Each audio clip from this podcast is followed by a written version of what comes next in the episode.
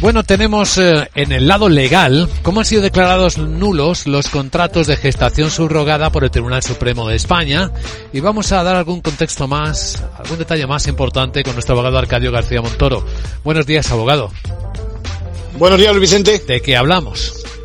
Pues hablamos de esos casos donde por medio de una agencia mediadora se contrata a una madre biológica para que tenga un niño que, una vez nacido fuera de España, es cedido a una familia de aquí. El problema es que cuando llega el bebé al que la nueva madre ni siquiera aportó material genético, le toca a la justicia reparar una realidad y la solución es la adopción. Bueno, el Tribunal Supremo ha confirmado que este tipo de contratos daña el interés superior del menor y supone una explotación de la mujer que son inaceptables. Por eso los declara nulos. Y se saltan así todos los procedimientos que aseguran la idoneidad de los padres que se garantizan en España, ¿no?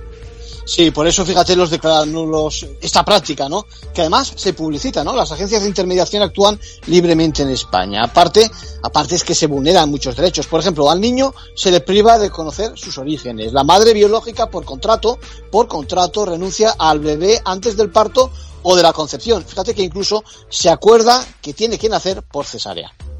En conclusión, bueno, pues debiéramos de estar, parece que estamos al principio de una actuación más enérgica de la justicia, pues no favoreciendo estas situaciones que, como dice el Tribunal Supremo, cosifican tanto a la madre biológica como al menor. Gracias, abogado.